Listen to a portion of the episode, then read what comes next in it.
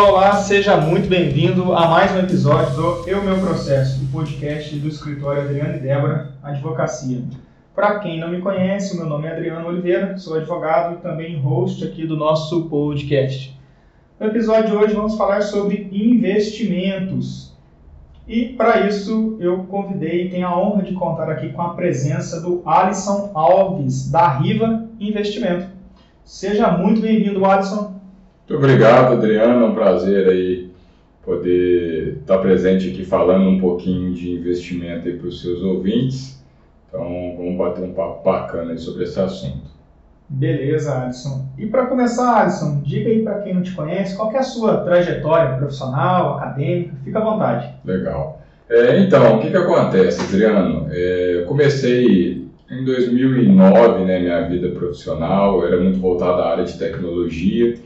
E depois acabou que, por uma ironia do destino, eu fui muito jogado para a área comercial. Então comecei a fazer minha carreira em grandes empresas da cidade, é, voltadas né, para o setor ali de vendas. Em Varginha? Em Varginha, exatamente. Perfeito. Focado muito ali na parte de licitações, né, é, compras e, é, e vendas ali para órgãos públicos né, e tudo mais.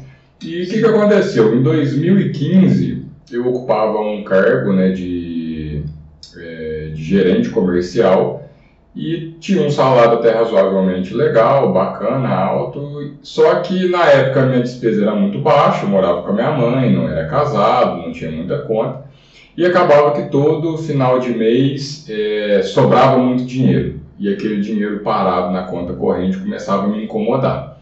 Então foi quando eu comecei a tomar uma atitude e falar, não, eu preciso dar um jeito de fazer o meu dinheiro trabalhar né, de uma forma mais favorável. Não entendia nada de, do assunto de investimento, mas eu lembrava, né, eu tinha um tio que eu sabia que ele investia em bolsa. Desde essa época eu já ouvia falar que a gente tinha que evitar poupança, que poupança era um investimento muito ruim. Então, poupança foi algo que nunca me atraiu. Toda vez que eu ia no banco, os gerentes me ofereciam, ah, vamos tirar esse dinheiro, colocar na poupança, mas eu era irredutível, né? não queria.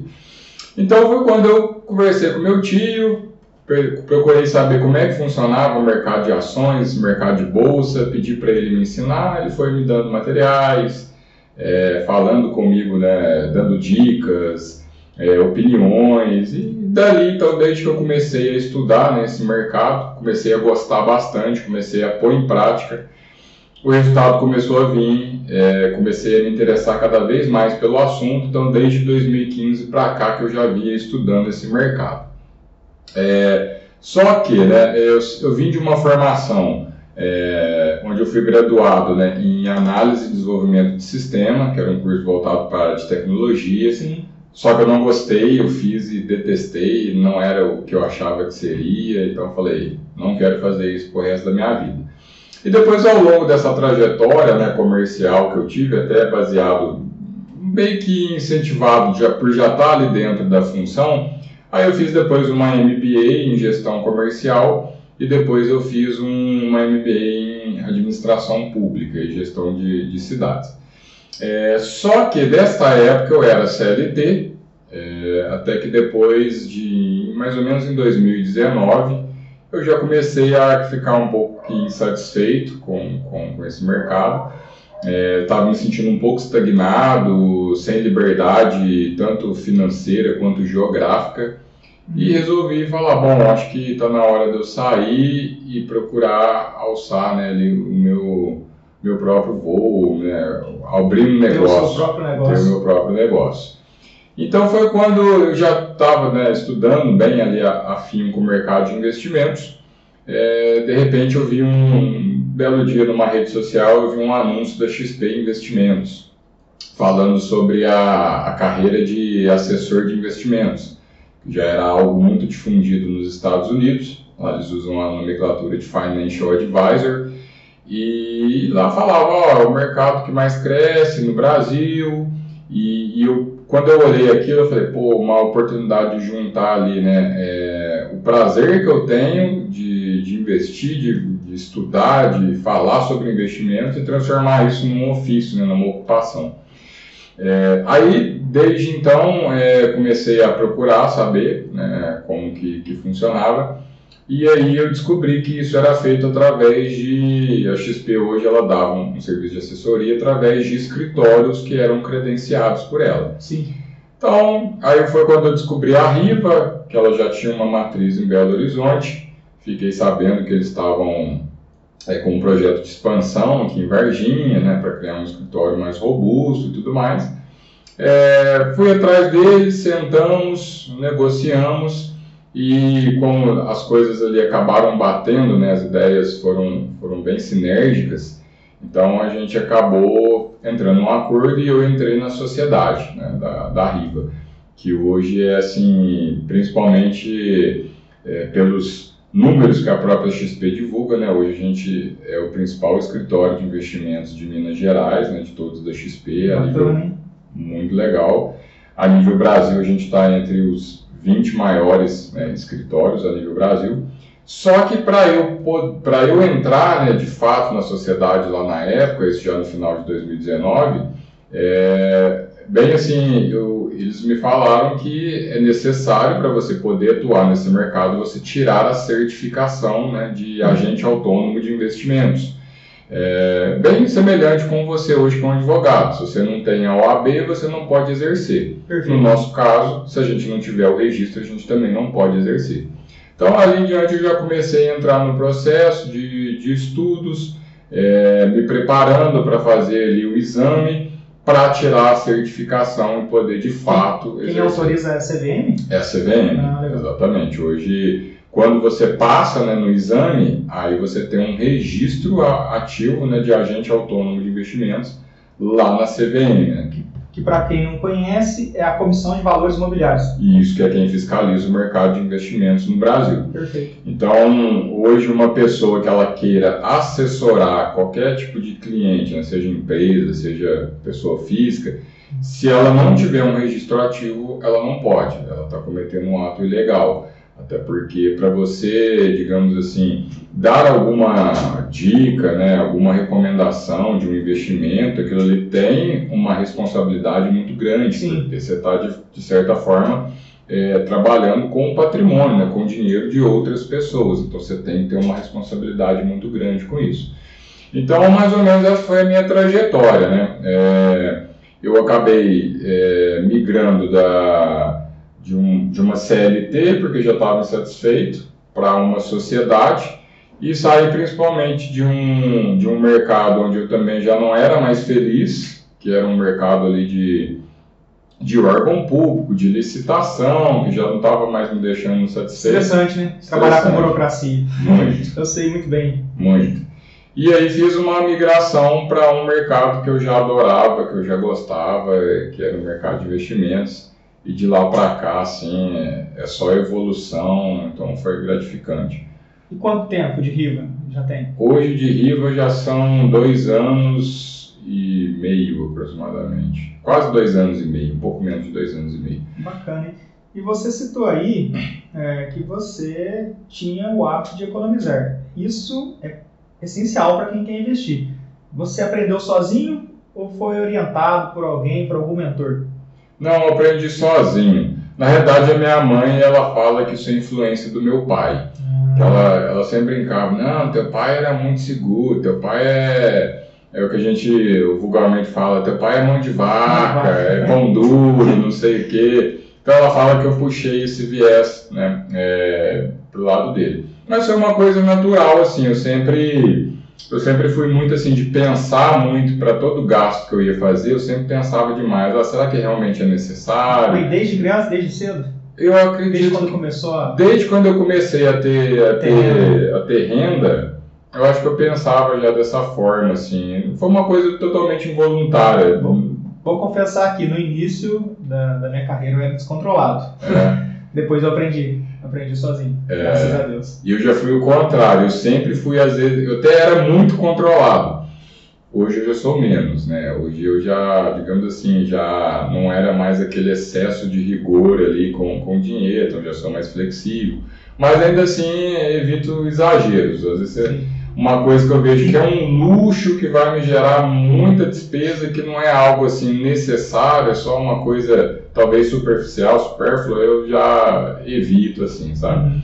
Mas até assim, a minha esposa a Rafaela foi uma foi uma troca, porque ela era muito descontrolada e eu era muito controlado. Então agora a gente equilibrou. Ela me ajudou a ser um pouco menos tão controlado demais, vamos dizer assim, e eu ajudei ela também a não ser tão descontrolada e a ter um equilíbrio. Então são são evoluções assim, que a gente vai amadurecendo ao longo da vida. E se a Rafaela estiver nos ouvindo, um abraço, né, Rafaela? É isso aí, um beijo aí, amor. Isso aí, declaração de amor no nosso podcast. É, o Alisson também é o meu parceiro de BNI, é o nosso presidente. Fala um pouco aí sobre o BNI, Alisson. Pois é, o Adriano. Quando eu entrei justamente para a Riva, né, querendo ou não, quando você sai de CLT e você tem o seu próprio negócio, querendo ou não, a tua receita, o teu salário, isso depende né, do, da sua carteira de clientes, dos negócios que você gera e tudo mais. E o meu tipo de negócio, principalmente que é um negócio onde ele é baseado na confiança, porque querendo ou não, eu estou lidando ali com o patrimônio financeiro dos meus clientes. Então, a melhor, a forma mais eficiente de crescer a minha carteira de clientes era através das indicações. Então, os meus clientes que já tinham confiança no meu trabalho, gostavam, eles acabavam indicando outras pessoas do ciclo social deles para investir comigo. E essa pessoa, quando ela já tinha uma indicação de alguém da confiança dela, a abertura era muito mais fácil. Então, quando eu conheci o BNI, quando ele foi apresentado para mim, foi através de um, de um colega meu, de um colega de trabalho lá de Belo Horizonte, que fazia parte de um grupo de lá. E ele comentou, ó, oh, faz parte aqui do BNI, é uma organização focada aqui no networking de negócios, eles geram muitas referências quentes, baseado na confiança, na credibilidade, então para abrir um em Varginha. O que, que, você acha? Você quer conhecer? Sou bastante mente aberta para essas coisas, gosto de, pelo menos, conhecer algo que é novidade, né? Pelo menos testar, né? Pelo vamos, menos testar. Vamos, vamos, validar essa ideia. Exatamente, né? Para não perder uma boa oportunidade. Sim, sim. Então fui atrás para conhecer e tudo mais, foi me apresentado é, vi como é que funcionava a dinâmica e gostei e falei, bom, acho que faz sentido. Vou, vou entrar, vou fazer um teste aí. Então, primeiro a gente começou o grupo foi em 2021. É, e assim, foi muito interessante porque o meu, a minha rede de contatos ela aumentou consideravelmente com o BNI. Então, a oportunidade que, que o BNI me proporcionou de conhecer vários empresários, vários profissionais de diversas áreas diferentes da cidade e até fora da cidade. É, isso para mim foi é sensacional. Então, poder trocar experiências, poder aprender com outras pessoas, às vezes até mais experientes que você, e às vezes você poder ensinar um pouco para outros empreendedores um pouco menos experientes. Então, essa troca foi muito bacana. Além de ali você estar tá numa rede que começa a te conhecer melhor confiar no seu trabalho e te indicar clientes. Né? Então, Sim. você tem um crescimento tanto pessoal quanto profissional. Então, foi o que me chamou, me despertou a atenção, tanto que né, o nosso contato aí, eu te conheci através do BNI, né? Você também acabou entrando como membro. Depois eu até descobri que é, você é irmão do, irmão do Alan, Sim. estudei junto com seu irmão na no fundamental. Sofredor também, advogado. É, então, é, mas prata fina, prata gente boa. Então, um mundo pequeno, né? Mundo a gente pequeno. vai, às vezes a gente, a vida ela vai distanciando a gente, mas depois a gente vai encontrando pessoas próximas no, no meio do caminho. Eu falo que a gente está sempre conectado com alguém, né? Exatamente. Na verdade, está, estamos todos conectados, na verdade. É, Para quem não conhece, o BNI é um grupo é, de network, que visa é, referenciar serviço, o produto do outro. Né? Uma troca. Uma troca. E quem, para quem se interessar, é só procurar a BNI aí nas redes sociais, no Google, que certamente haverá um grupo aí na sua cidade ou perto da sua cidade. Com certeza, vale muito a pena. Vale muito a pena. É, um outro e último assunto para a gente pular para investimento, você fala muito bem inglês fluente, não é isso? Na realidade, muito bem, eu acho que é demais para falar, mas tem um, vamos dizer assim, que eu tenho um inglês talvez avançado, consigo me virar bem. Uma desenvoltura. É, dá para me virar. É, eu preciso aprimorar o meu. Eu sei o básico, eu sei, consigo compreender texto, mas ainda estou travado na, na fala. Na fala. Mas em breve eu vou conseguir a nossa parceira de BNI. Com a Marina da Rockefeller. E Marina fazendo um merchan já. É, entrando no nosso assunto, Alisson, qual é o conceito de investimento? Olha, o conceito de investimentos, principalmente na minha visão, é você usar o dinheiro, o seu dinheiro, para trabalhar a seu favor e para que esse dinheiro né, te gere mais patrimônio seja patrimônio financeiro, seja patrimônio imobilizado, mas é o que? Você li, literalmente colocar o seu dinheiro para trabalhar. Então. Enquanto a gente estiver dormindo. Exatamente, eu gosto de falar muito isso, né? Deixar você ganhar dinheiro enquanto você dorme, né? Que é o conceito de renda passiva.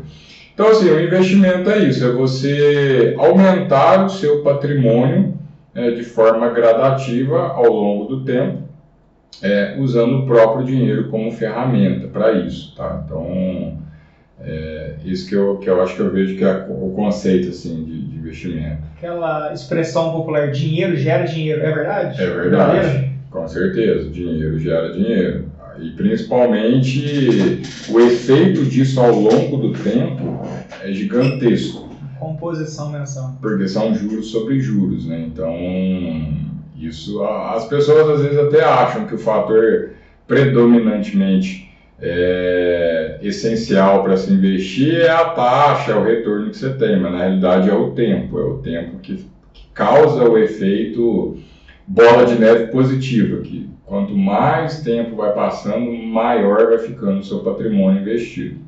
Vou abrir um parênteses aqui, é, Alisson, só para perguntar a sua opinião. É, hoje a gente vê muitos anúncios no YouTube, muitos vídeos sendo compartilhados pelo WhatsApp é, de pessoas que prometem ensinar a fórmula milagrosa do dinheiro fácil. Uhum. Não existe, né? É com trabalho, com inteligência, com estratégia, com competência. Né? Exatamente. Não existe.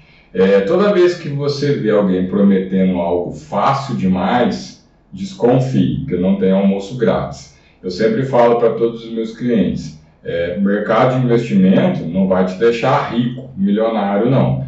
É, aquilo é para você trabalhar bem o seu patrimônio e não deixar o seu dinheiro perder poder de compra, é, crescer ele gradativamente. Acima a, da inflação. Exatamente, até você chegar num patamar onde você consiga viver só dos rendimentos do patrimônio que você acumulou e atingir a, a tão sonhada independência financeira. Né? Mas isso é um processo gradativo e não é um processo fácil. Então, se alguém te prometer aí, ah, vou te dar lucros astronômicos garantidos, desconfie que provavelmente é uma pirâmide. Estou te perguntando isso porque aqui em Varginha, no sul de Minas, está tendo muitos golpes nesse sentido. Hoje eu fiquei sabendo de mais umas pessoas aqui, né, que estão dando golpe na praça, prometendo retornos astronômicos, né, até eles a meu ver, estão trabalhando com o psicológico da pessoa, né? Porque no primeiro mês ele dá aquele retorno, ele mostra, ah, no aplicativo olha o retorno. No segundo mês, quando a pessoa ela investe mais, acabou, está bloqueado, ela não consegue retirar o dinheiro e na maioria dos casos o estelionatário some. Na verdade, isso é uma estratégia que eles usam. É, existe muito isso. Tem até aqueles robôs, é, robôs de trader, de trading que eles chamam, né? É, que eles fazem, que é falar, ah, o robô vai trabalhar automaticamente para você e você vai lucrar. Então, eles meio que fazem uma isca, né? Você começa, eles programam o robô ali para te dar um lucro, que vai te deixar empolgado, para daí, depois que você vê aquele lucro, você entrar com tudo que você tem, achando que o negócio é fácil, e aí é onde eles levam o teu dinheiro embora, né? Então, tem que desconfiar muito disso qualquer tipo de investimento que te prometa ganho muito fácil, é, seja num período curto de tempo, inclusive, provavelmente se trata de uma fraude, de um golpe. De um golpe. É, por gentileza, comente um pouco sobre os principais produtos financeiros. Olha, hoje eu destacaria assim, os principais produtos financeiros são acho que três classes principais, né? A primeira é o que a gente chama de renda fixa, que são os produtos mais conservadores, é, o mais conhecido né, no Brasil, infelizmente, é a poupança, é um investimento tipo de renda fixa, mas tem outros investimentos muito melhores, né, como é, CDB, LCI, LCA, tem os títulos do Tesouro Direto, né? É, é, as NTNBs, NTNF, as LFTs, temos também os títulos de crédito privado, debentures, CRIs, CRAS, então todos eles são títulos de renda fixa. Sim. Na renda fixa é um tipo de investimento onde você não tem oscilação é, de mercado, é um produto teoricamente mais conservador e o único tipo de risco né, que existe na renda fixa é o risco de crédito, porque a renda fixa nada mais é do que um empréstimo que você faz para um emissor, é, aí pode ser o banco, pode ser o governo, pode ser uma empresa privada, e você vai receber uns juros por esse empréstimo, é isso que é renda fixa. Quando você põe o teu dinheiro na poupança, você está emprestando o teu dinheiro para o banco, ele está te pagando a um juros muito baixo, mas vai te pagar uns juros. Né? Então, o único risco que existe nesse caso aí é o risco de crédito, que é o quê? Que é a instituição que você emprestou quebrar, se você não tiver algum tipo de proteção, você pode perder o seu dinheiro. Mas isso é uma coisa que não é tão comum de acontecer. Acontece em pouquíssimos casos, apesar que a gente teve um caso recente agora que foi da Americanas. Então, a Americanas, por exemplo, ela era uma empresa que emitiu um título chamado debenture, que era um título de renda fixa, onde você emprestava o seu dinheiro para Americanas e provavelmente agora tem-se um risco de perder aquele dinheiro que estava ali investido, tá? Mas é uma, é uma situação bem, assim, rara de fora se acontecer, da fora da curva. Eu comparo até com uma queda de avião. Você pensa aí, quantos voos diários a gente tem e quantas quedas que ocorrem, né? Então, a, a proporção ali em relação ao número total é muito pequena. Então, assim, os mais conservadores hoje são renda fixa, depois a gente tem a classe de renda variável, que aí já é um investimento um pouco mais agressivo, como o próprio nome já diz, né? Renda variável. O teu saldo ali, a tua rentabilidade, ela vai variar ao longo dos dias. Que aí os mais conhecidos é, são as ações, que é um você comprar uma pequena participação de uma empresa, pode ser nacional, pode ser internacional. A gente tem hoje também as criptomoedas que estão pegando uma força cada vez maior no, no, no, século atual. A gente tem também as commodities. É, hoje você pode operar né, também no ambiente de bolsa é, né, essas commodities, o milho, a soja, o, o café, o boi gordo, o ouro, o petróleo, então tudo isso também pode ser negociado em mercado de bolsa. Né? Então esses são os, os investimentos de renda variável. Depois a gente tem as classes dos fundos de investimento. Então, os fundos de investimento nada mais são do que uma forma terceirizada de você investir. Porque todo fundo ele é uma empresa que ela une, né, ela junta o recurso dos investidores, essa empresa tem um economista, e esse economista vai no mercado, monta uma carteira de investimentos para esse fundo e a pessoa fica exposta à carteira de investimentos daquela gestora. E aí você tem desde fundos mais conservadores até agressivos. Então a gente tem fundo de renda fixa, tem fundo de renda variável, tem fundo multimercado, que aí no portfólio ele pode misturar renda fixa com renda variável. Temos os fundos imobiliários, que aí ele já investe num, num mercado diferente, é um mercado imobiliário de imóveis físicos, onde ele usa esses imóveis para gerar renda para os cotistas de aluguel. É, temos também os fundos especiais, que são também conhecidos como previdência privada, mas toda, toda previdência privada ela é um fundo de investimento. E temos os fundos né, de participações aí também. Então, essas são as três principais classes hoje né, de produtos: a renda fixa, a renda variável e os fundos de investimento. Alisson, mas voltando ao assunto da Americanas, é, a CVM ela não exige que essas instituições elas tenham um seguro para proteger o investidor? Na realidade, não. O único investimento hoje que você tem uma espécie de seguro, vamos dizer assim, são ativos bancários. Os ah. CDBs, as LCIs, as LCAs, que eles têm o que a gente chama de Fundo Garantidor de Crédito, Exato. que é o FGC. que ele garante uma proteção contra quebra de até 250 mil reais por pessoa, por CPF, por instituição. Entendi. Se você tem, por exemplo, hoje um milhão de reais dividido em quatro produtos de bancos diferentes, de 250 mil cada, os quatro quebrarem, você recebe um milhão de volta. Agora, se você tem um milhão em um produto de apenas um banco, aí você só recebe 250 mil de volta. Entendi. Só que o FGC, ele é uma instituição privada. Então, se dependendo do, do barulho também, do tipo de banco que quebre, se for um montante muito grande, pode ser que talvez nem o FGC dê conta de, de ressarcir todo mundo. Então não dá também para contar que ah, é uma coisa 100% garantida. É claro que é raro de acontecer de você precisar utilizar, mas dependendo do, do banco, de onde você investe, é, pode ser que talvez nem o FGC dê conta, tá? Mas Entendi. são os únicos que ainda têm esse tipo de proteção. Hoje, se eu for te falar é, qual é o investimento mais seguro a nível Brasil hoje, tá? Tesouro direto. É, o tesouro é o investimento mais seguro que existe. Por quê? É, primeiro, ele não tem FGC, mas mesmo assim ele é mais seguro, porque a gente pensa no governo, né, na União. O é, que, que, que a gente pode pensar? Se a gente chegar num momento onde a União quebrar, onde o governo federal, independente de quem seja presidente de partidos, não vem ao caso. Mas se a União, se o Estado ele deixar de existir, se ele quebrar, primeiro você pode ter certeza que a gente entrou num caos. Um apocalipse zumbi. Você não vai ter mais banco também embaixo, você não vai ter mais empresa privada. Acabou o país. Acabou o país. Então, é, é o que a gente chama de risco soberano, ele está acima de todos. E segundo, que o governo federal, se ele tiver com dificuldade para honrar a dívida dele, vamos pegar que o caso da Americanas fosse no governo. O governo foi lá e encontrou um rombo bilionário lá é, na, no saldo e agora está com uma dívida enorme.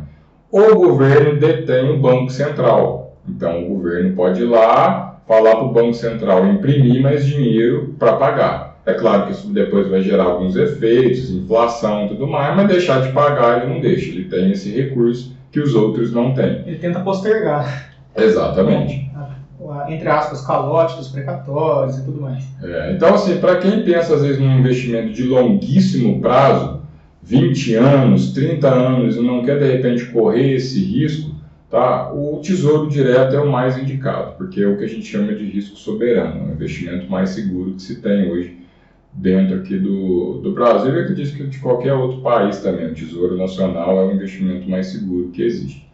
Entendi.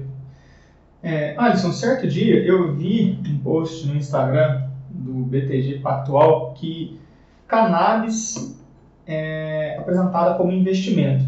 Isso é verdade? É isso mesmo? Isso é verdade, isso é verdade. É claro que é a cannabis medicinal, ah, né? É aquela que é usada com fins é, terapêuticos, cura e tudo mais. Perfeito. Que, assim, no Brasil ainda não é um mercado legalizado, mas em vários outros países, principalmente Europa, já é um mercado legalizado, né, dessa, dessa cannabis. É, a produção dela, né, inclusive. É, então, o que, que acontece? Tem vários fundos hoje que eles aplicam em, em cannabis, né? Então, eles colocam dinheiro, investimento em produtos ligados a cannabis. Não no Brasil, lá fora. Não no Brasil, lá fora. Ah, são fundos internacionais. Estados Unidos, Europa. Exatamente. Então, a, a, cannabis nesse país, ela também tem ali um valor de mercado, oferta e demanda. Então, pode ter um, uma crescente, uma valorização ou uma desvalorização. É um produto também mais um pouco mais agressivo, porque tem variação mas é um investimento também, tá? Então, uma pessoa hoje que, ah, vejo ver potencial nesse mercado e quer investir nisso, ela hoje do Brasil, ela consegue, assim, da, da tela do celular dela, ela consegue investir hoje, por exemplo, nesse mercado. Sem entrar na polêmica da legalização ou não, é, você acredita que há espaço no Brasil para trabalhar com ela medicinal como investimento? Sim, acredito muito nisso. Acredito até que isso é uma tendência que vai ser é, consolidada nos próximos anos aí, tá? Muito em breve. Então, Entendi. acredito muito nisso aí sim, que a gente vai ter uma flexibilização disso aí. Em breve vamos ter negócios sobre a cannabis aqui. Exatamente. Legalizado. É, exatamente. Legalizado. Alisson, e o que significa a expressão risco Brasil? Tá. O que, que significa a expressão risco Brasil? É, toda vez que você investe, né, você está, querendo ou não, qualquer tipo de investimento ele pode sofrer impactos da economia nacional. É, a economia ela tem um fator né, preponderante aí na, nos investimentos, no mercado financeiro como um todo. Então, quando você não tem nenhum tipo de investimento é, fora do Brasil, né, todos os teus produtos são, são produtos nacionais, de instituições nacionais, a gente fala que você está 100% no risco Brasil. Por quê? Você está atrelado apenas né, às os acontecimentos, as mudanças que vão impactar, que vão impactar a economia nacional. Como uma decisão política, por exemplo. Exatamente, exatamente. Uma lei, uma norma. Exatamente. Vamos supor, porque assim, a melhor forma de você, digamos, diminuir o teu risco é você diversificar, né? E diversificar em produtos que não tenham relação entre si. Então, um exemplo, imagina que eu tenho 70% do meu patrimônio em investimentos no Brasil e 30% em investimentos nos Estados Unidos. Se eu tiver alguma, alguma mudança relevante na economia brasileira que afete de forma negativa o mercado, é, pelo menos aqueles 30% que eu tenho no mercado internacional não são afetados, porque eles não estão aqui no Brasil, eles estão fora e o que está fora não é afetado pelas políticas, pelas mudanças aqui nacionais. Né? Então, é, a gente fala muito, né? gente, eu sempre indico para os meus clientes, nunca fique 100% no risco Brasil. Vamos diversificar isso, vamos ter um pouco também em mercado internacional para a gente sair desse risco Brasil. Porque o Brasil hoje, né, a, gente, a gente fala, quem investe no Brasil investe em qualquer lugar do mundo, né? porque país mais complicado, mais conturbado que o Brasil, é, é, difícil. Então, assim, o Brasil, eu não acredito que o Brasil vá ser uma Venezuela, mas também não acredito que o Brasil vai ser uma Suíça. A gente sempre vai ficar nesse meio, termo. É verdade. Então, é conturbado, mas o risco Brasil é justamente isso. Se você investe só em produtos aqui, nacionais, você está 100% no risco Brasil. Se alguma coisa der errada com o país, você vai ser afetado no todo. Como o congelamento da poupança lá na, na época do governo Collor. Exatamente, é um ótimo exemplo. Naquela época lá, se uma pessoa ela tivesse parte do patrimônio dela em ativos internacionais, ela não seria 100% afetada com aquele risco, né? Porque o Collor ele não tinha, ele não exercia poder fora do Brasil. Então, Entendi. você exemplificou muito bem. E é possível falar em melhor investimento? De, é possível, mas não é algo que sim eu posso cravar, porque investimento é uma coisa muito pessoal. Subjetivo. Às vezes o melhor investimento para mim não vai ser o melhor para você, Adriano, que não vai ser o melhor às vezes para Rafaela, para o João, para Débora. Cada pessoa tem um perfil, tem um propósito, tem um momento de vida. Então, não dá para falar assim que existe um melhor investimento universal para todos. É, o melhor investimento vai depender do perfil da pessoa e do que, que ela quer. E aí, pegando o gancho, é, quais são esses perfis de investidores? Então, hoje, que que a gente, se a gente for pensar só em perfis é, de, de risco, que a gente costuma falar, Sim. hoje os principais são vamos dizer assim, os principais são três, que são os padrões, mas hoje a gente já está tendo uma, uma fragmentação disso daí, né? Por, por via de regra, né, de antigamente era o conservador, era o moderado e era o agressivo. Mas hoje a gente vai tendo algumas vertentes, hoje a gente já tem o ultra conservador, a gente já tem o ultra agressivo, o conservador moderado, o moderado agressivo, então vai tendo algumas variações. Mas de forma média, padrão, a gente trabalha conservador, moderado e agressivo. Né? O conservador, ele nada mais é do que aquele investidor onde ele prioriza a segurança então ele não quer correr riscos com, com o patrimônio dele, colocar em produtos onde ele possa ter uma perca de capital, produtos que oscilam, como ações, por exemplo, commodities, ele quer focar mais ali no mercado conservador de renda fixa. É, e assim, o conservador, ele, ele sempre vai priorizar a segurança, mas às vezes ele até pode abrir mão um pouco da liquidez em, em parte do, da sua carteira. Né? Liquidez, para quem não sabe, é o tempo para você transformar o seu investimento em dinheiro novamente. É, o ultraconservador, é, a gente sempre fala, é aquele cara que ele quer segurança e liquidez. Então ele sempre quer que o dinheiro dele fique na aplicação mais conservadora possível e que ele possa resgatar no mesmo dia se ele quiser. Tá? Agora, vamos pegar ali o moderado. O moderado ele já faz ali uma mistura.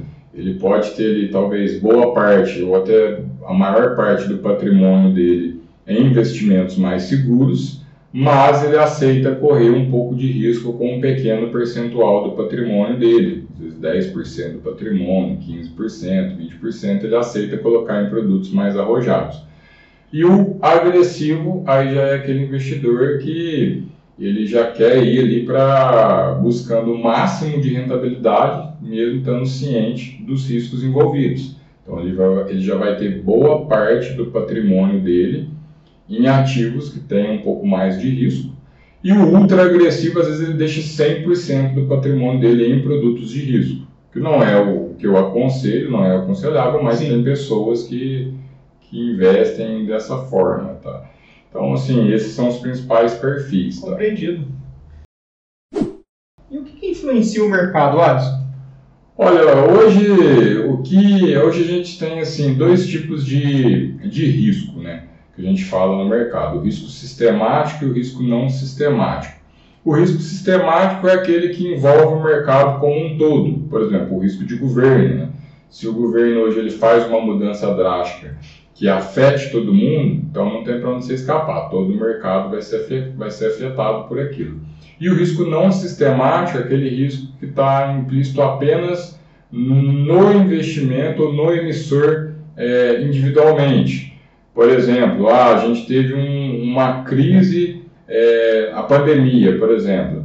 Ela foi um investimento que afetou muito ali, por exemplo, empresas do setor aéreo, porque o número de viagens é, acabou diminuindo, mas às vezes o setor alimentício não foi afetado, às vezes foi até beneficiado porque as pessoas ficaram mais em casa, então o consumo de comida aumentou. Então o risco sistemático é aquele que pode envolver o todo, e o não sistemático é aquele que às vezes vai, vai afetar apenas um mercado específico. E o que mais afeta, o que mais é, influencia o nosso mercado hoje, principalmente, é a política, política monetária. Por quê? A inflação hoje ela exerce influência no mercado de investimentos é, porque quanto maior for a inflação no país, maior vai ser a taxa de juros que o governo vai ter que levar para tentar conter essa inflação. E se você tem uma taxa de juros muito alta, você acaba atrapalhando talvez o mercado de bolsa, porque aí as pessoas começam a olhar para a renda fixa com outros olhos, elas encontram taxas maiores sem correr tanto risco. Então, é, o, talvez o fator governo, o fator economia, política monetária do país é, é o, talvez o motivo assim que mais afete o mercado. Até uma simples declaração né, do presidente ou Exato. do seu ministro, não é isso? Com certeza. Qualquer coisa que o, hoje um ministro, um presidente, talvez um, um chefe de, de uma grande estatal, se ele fale e seja uma notícia ruim, isso impacta o mercado para baixo, o mercado é muito sensível, ou também uma notícia boa vai impactar o mercado para cima. Então, o fator governo, o fator política, o fator economia, às vezes o fator clima pode influenciar. Fixação salário mínimo? Talvez, pode, pode impactar também. Nas contas públicas, na, no benefício previdenciário? Sim, porque às vezes pode impactar também em inflação, ou pode impactar em desemprego, é, você pega, às vezes, o clima hoje, ele pode impactar, por exemplo, no, no mercado, principalmente nas commodities. A gente passou em 2021 um processo onde, onde as geadas, elas afetaram drasticamente os produtores de café, eles perderam boa parte da produção, e isso acabou exercendo ali um fator no preço absurdo, onde o preço do café foi lá, foi lá no alto. Por quê? Se a tua produção diminuiu, você não vai ter uma oferta tão, é, digamos, uma, uma, oferta tão vasta né, quanto você teria. Então, oferta e demanda, isso acaba impactando no mercado. Então, governo, clima, política, tudo isso pode exercer influência no mercado de alguma forma. Perfeito, Alisson. Caríssimo ouvinte, escute com atenção a seguinte notícia. Autor da ação adquiriu mais de 4 milhões e meio de reais em ações da Varig. No processo, ele alega omissão da Comissão de Valores Mobiliários na fiscalização de papéis da companhia. Um dia após o investimento, a negociação de ações da Aérea foi suspensa por descumprimento de obrigações por parte da empresa. Ele afirma que a autarquia deveria ter suspendido a Varig antes por atraso na entrega de balanços. Mas a CVM apresentou provas da fiscalização feita com extratos de multas aplicadas de 1996 a 2010.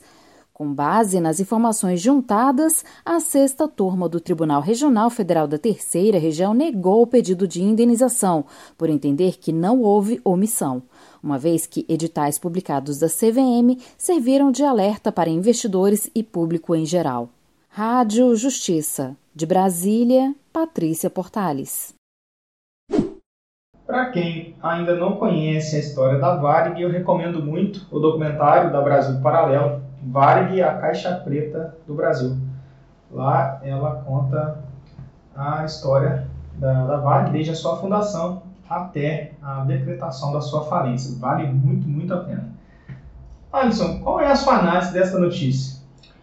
Olha, como eu falei, né, o mercado hoje, principalmente de renda variável, de caso de ações, que foi esse, esse fato que a gente ouviu no, na notícia, é um mercado de risco. Né? Então, a, a pessoa, o cliente que quando ele vai investir nesse tipo de, de produto, ele tem que estar ciente de todos os riscos. Né? Então, ali, é, o que, que aconteceu? Ele tentou processar a CVM, é, alegando que ela não tomou as medidas necessárias para suspender, é, as, atividades suspender as atividades da Varig e tudo mais, e queria uma indenização, talvez reaver o dinheiro que ele perdeu nesse processo. Só que na própria notícia você vê que isso não, não foi para frente, porque a própria CVM provou que sim, que desde muito tempo, de muitos anos atrás, a CVM já vinha analisando e já vinha multando a Varig por atraso, por não divulgação de informações, de balanço e tudo mais.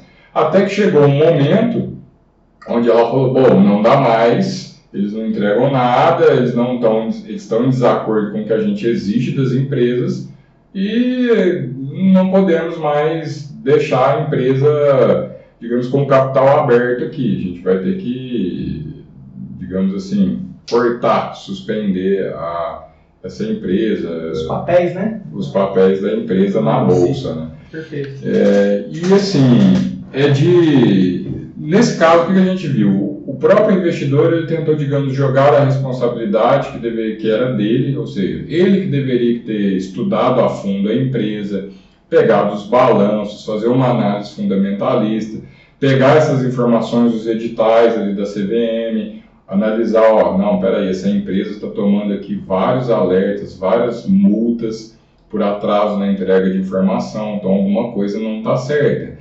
Então, quem deveria ter analisado, corrido atrás da notícia, avaliado, era o investidor, ou às vezes um profissional, né, um assessor, se ele tivesse ali um planejador de investimentos da carteira dele, tinha que alertar e falar, ó, oh, não acho legal, essa empresa está um pouco nebulosa, a gente não está conseguindo ver as informações de uma maneira clara, né? então foi um erro do, do investidor não ter se atentado a esses pontos. Talvez ele foi um mero especulador. Ah, vou comprar essa empresa aqui e não procurou é, estudar, se, se, atentar aos fatos é, relevantes da empresa. A gente tem um exemplo claro agora também que foi com a Americanas. Né? É, a gente teve um, um problema de, talvez de fraude no balanço, acredito muito que a gente teve uma fraude ali. E a mesma coisa de todos os investidores agora cobrarem a CVM querendo né, uma restituição do valor, porque teve uma fraude lá no balanço da Americanas, ela divulgou um prejuízo bilionário, agora vai recuperar em, vai entrar em recuperação judicial, talvez não pague os credores, o preço da ação despencou 99%, e agora não tem nem choro nem vela, né? Salvo engano, já tem uma ação ajuizada de um grupo de investidores.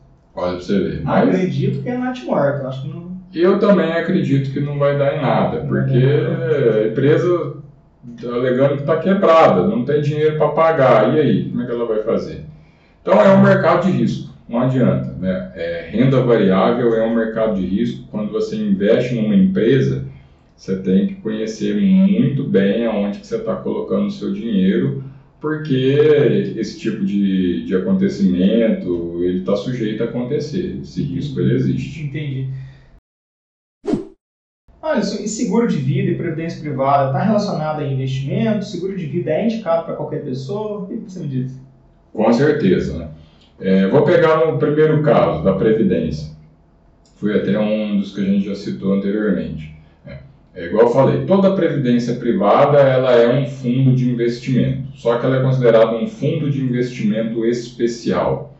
Por que especial? Porque ela tem algumas regras diferentes dos demais fundos. É, hoje a previdência privada, as pessoas olham muito para ela como só como um viés de aposentadoria. Ah, vou fazer uma previdência privada aqui para eu me aposentar, para eu ter uma renda lá na aposentadoria apesar que eu não gosto da Previdência para esse intuito. Eu acho que tem outros produtos no mercado que vão dar um resultado melhor até do que a Previdência para essa geração de aposentadoria, de renda passiva. É, só que a Previdência hoje ela é um instrumento muito interessante, primeiro, para quem é, quer ter uma otimização tributária, porque hoje ela tem uma modalidade que se chama PGBL, Plano Gerador de Benefícios Livres, que para quem faz a declaração completa de imposto de renda, se ele aportar é, 12% da renda bruta anual dele numa previdência PGBL, ele pode usar esse valor para deduzir na declaração dele. Então, a pessoa ganhou, teve uma renda bruta ali de 100 mil reais no ano, ela colocou 12 mil, ela aplicou numa previdência, ela pode usar esses 12% ali para deduzir no imposto de renda dela do ano que vem. Então, é, uma, é um produto interessante para isso, para você ter uma otimização tributária, só ela permite essa dedução. E aí ela pode ser um instrumento legal também para sucessão patrimonial, tá? Porque ela tem uma outra modalidade que é a VGBL, que é a Vida Geradora de Benefícios Livres, que ela, quando você abre a previdência, você vai cadastrar os beneficiários. Na PGBL você também vai fazer isso, mas na PGBL ela é mais interessante porque você cadastra os beneficiários.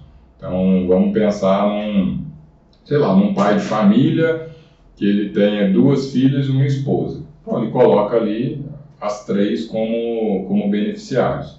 E acontecendo alguma coisa com esse pai e ele falecendo, o dinheiro da previdência ele não entra em inventário. Ele já Top. vai automaticamente ali para os beneficiários, para os herdeiros. Então, Interessante. Ele, muito, porque o que? Ele consegue proporcionar liquidez para a família dele, de repente pagar as despesas de inventário. Que não são baratas. Que não são baratas, são altíssimas. Então ele não deixa a família dele ali talvez travada, numa situação difícil. Ele proporciona liquidez no caso de uma falta precoce né, desse, desse pai. Então, assim, eu gosto da Previdência muito com esse intuito, ou para uma otimização tributária ou para um viés sucessório, por causa dessa facilidade que ela dá.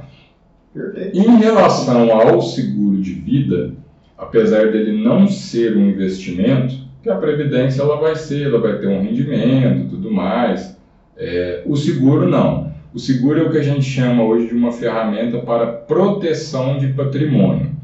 Porque como que ele vai funcionar? E, e, assim, no Brasil até a gente tem hoje que quebrar algumas é, alguns bloqueios na cabeça das pessoas, porque o seguro de vida até muito tempo atrás era um produto muito mal vendido pelos bancos. E isso acabava acabando é, destruir a reputação do seguro de vida. Todo mundo via o seguro de vida como um péssimo produto. É verdade. Porque o que, que o banco ele faz? Ele chega para você, ah, vamos fazer um seguro de vida, ele não te pede nenhuma informação, faz o teu seguro. Padrão. Padrão, mas na hora que você realmente tem um sinistro, é onde que ele quer apurar. Não, mas peraí, deixa eu ver o que aconteceu. Não quer. Ah, mas não, peraí, você era, você era hipertenso, você não me falou isso lá atrás. Mas, pô, mas você também não me perguntou, por que, que eu ia falar? E aí eles começam a criar vários empecilhos para não pagar. Né? Sim, é Então, verdade. assim, o seguro tem que ser feito por uma seguradora né, de, de confiança, que faça um trabalho sério. Porque a maioria das seguradoras, ela que vai escolher se ela quer você ou não. Baseado o quê? Na sua idade, na sua saúde. É, porque o seguro de vida, como que ele funciona? É, outra coisa que era que queimava o filme do seguro de vida, né? As pessoas só atribuíam seguro para a morte. Ah, mas eu não vou fazer um seguro de vida para morrer e deixar dinheiro para os outros gastarem.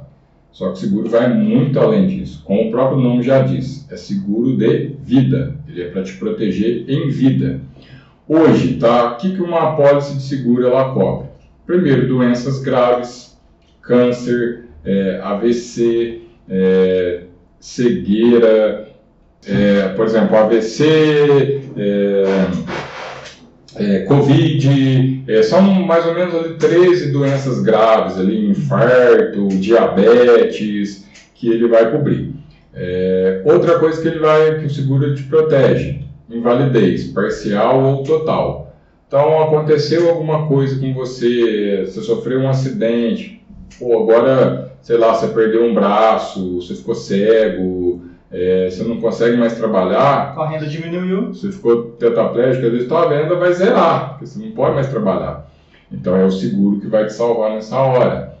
É, acidentes, você sofreu um acidente, ficou hospitalizado 10 meses. O seguro ele te paga a sua média salarial desses 10 meses, quando você não puder voltar a trabalhar. Então ele é uma ferramenta para te proteger em vida. Por quê? Se qualquer um desses itens acontecer, é, você pensa, às vezes você é um cara que investe muito bem, você acumulou um patrimônio grande durante a sua vida, mas aí você teve um câncer que o tratamento é caríssimo, você tem que fazer tratamento lá em Barretos, você tem que ir voltar três vezes na semana, fazer sessão de rádio, pagar o hospital.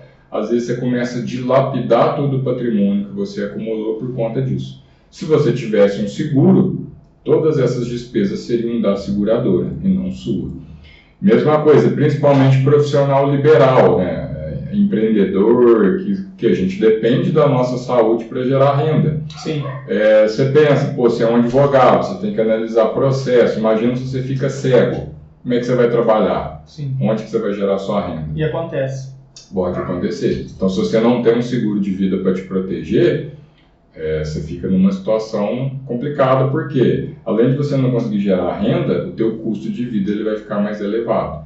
Então, você precisa ter um seguro de vida para te proteger nesses casos.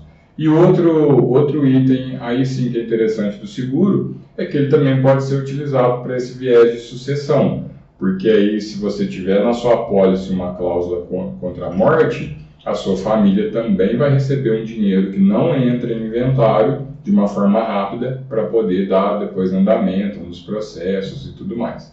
E hoje, né, a gente tem várias modalidades, inclusive a gente tem uma modalidade hoje que é o seguro resgatável, onde você paga o seguro por 10 anos, ele te dá um capital protegido, só que depois de 10 anos que você pagou, você pode escolher se você quer resgatar o dinheiro que você pagou ou se você quer ficar segurado de forma vitalícia para o resto da vida. Legal, interessante. Exatamente. Então a gente já tem algumas, é, algumas ramificações ali do seguro e aí cada seguro também vai ser adequado para uma pessoa. O que eu vejo muito hoje, a pessoa até fala assim para a gente, ah, eu tenho um seguro de vida. Mas quando a gente vai analisar a pólice dela, não é uma pólice suficiente para cobrir toda a necessidade dela. Então é como se ela tivesse um carro de 100 mil reais, mas se ela batesse, a seguradora pagaria 30. Então não ia resolver em nada a vida dela. Então, apesar do seguro não ser um investimento, ele é uma ferramenta fundamental, primeiro, para não atrapalhar o seu planejamento financeiro com os investimentos, para você não ter que andar para trás se você tiver qualquer evento desse que te gera uma alta despesa, e até mesmo para te proteger em vida, né? Então, para você ter uma garantia, para você ter uma segurança que se acontecer alguma coisa, uma doença, um acidente, se ficar inválido, você não vai ficar desamparado, tá? Só que hoje eu sempre aconselho as pessoas a fazerem com seguradoras sérias hoje, como a própria Prudential, a Icatu, a MetLife, a MAG. Então são seguradoras que elas fazem toda uma análise preliminar de você, eletro, eletrocardiograma, exame de sangue, exame de urina, eles fazem um exame para checar como você está. E a partir do momento que eles checaram e aprovaram a sua apólice, não, está tudo certo com o Adriano, ele pode ser assegurado. Depois disso, meu amigo, se você tiver o sinistro, você vai receber. Não é, tem mais conversa. Qual é a sua mensagem final para quem nos escutou até aqui? Olá, a mensagem final que eu tenho é o seguinte: todas as pessoas elas têm um objetivo financeiro na vida. É, pode ser, às vezes, comprar uma casa no futuro, trocar de carro, comprar um barco, uma casa de praia, é, fazer uma viagem bacana, ou até mesmo pensar na aposentadoria, ah, eu quero me aposentar né, com uma renda confortável. Independente de qual seja o objetivo financeiro, né, você vai ter que usar o dinheiro como meio para atingir esse objetivo. E os investimentos vão acelerar o teu processo de chegada nesses objetivos. Então, um conselho que eu dou para qualquer pessoa: jamais deixe nenhum centavo é, do seu dinheiro parado. Primeiro, porque dinheiro parado ele perde poder de compra, então a inflação vai comendo o seu dinheiro né?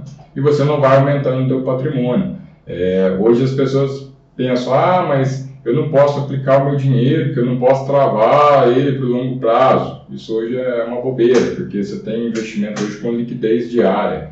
Enquanto você não usa o dinheiro, ele está lá rendendo, precisou, no mesmo dia você resgata e usa o dinheiro. Então, é, e principalmente, né, procurem um, um, especialista, um assessor de investimentos, um planejamento financeiro para te ajudar a montar a sua meta de vida. É, porque eu sempre falo, não confie em previdência social para se aposentar. É uma dica de ouro que eu dou. Primeiro que a gente sabe que a previdência é, no futuro ela vai, ela vai explodir, não vai ter dinheiro para pagar todo mundo. Pensa a mesma coisa. É, não vai ter dinheiro para pagar todo mundo, então as pessoas vão ficar, Deus dará. Às vezes você contribui pelo teto, você não tem a garantia de receber pelo teto, às vezes você vai receber pelo piso. Você não sabe de fato para onde está indo o seu dinheiro, o que está sendo feito com ele. Então, se você faz um planejamento de investimentos, você tem um controle muito melhor sobre a tua própria previdência, você sabe para onde está indo o seu dinheiro e você tem uma previsibilidade de quanto ele vai te gerar daqui 10 anos, daqui 15 anos, daqui 20 anos. E a hora que você quiser converter esse dinheiro para uma renda passiva, você mesmo consegue é, delimitar qual é o salário que eu quero ter na minha aposentadoria, tá? sem depender de governo, por exemplo. Excelente, Alisson. E para quem quiser entrar em contato com o Alisson Alves, da Rio Investimentos. Bom, hoje, para quem, quem quiser hoje é, me encontrar, né, conversar comigo, tem, tem as redes sociais, principalmente acho que LinkedIn. É, LinkedIn. LinkedIn eu uso bastante.